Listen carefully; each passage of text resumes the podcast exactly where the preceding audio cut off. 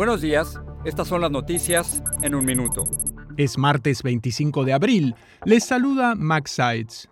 Tras meses de espera, Joe Biden anunció formalmente este martes su campaña de reelección para 2024. En un video de tres minutos que comienza con la palabra libertad, el presidente asegura que el derecho al aborto, la defensa de la democracia y la red de seguridad social serán temas cruciales en los próximos comicios. La Oficina de Inmigración y Aduanas, ICE, anunció que probará relojes inteligentes para rastrear a inmigrantes indocumentados que están en libertad condicional mientras se procesa su deportación. ICE dijo que el nuevo sistema que usa el rastreador GPS de los relojes ya fue ensayado en Denver, Colorado.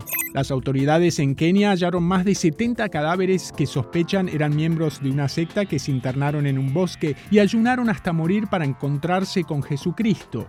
Fox anunció la salida de su presentador Tucker Carlson tras el escándalo por la cobertura de las elecciones de 2020. Poco después se conoció que otro conductor estrella, Don Lemon, fue despedido de CNN por comentarios misóginos. Más información en nuestras redes sociales y univisionoticias.com.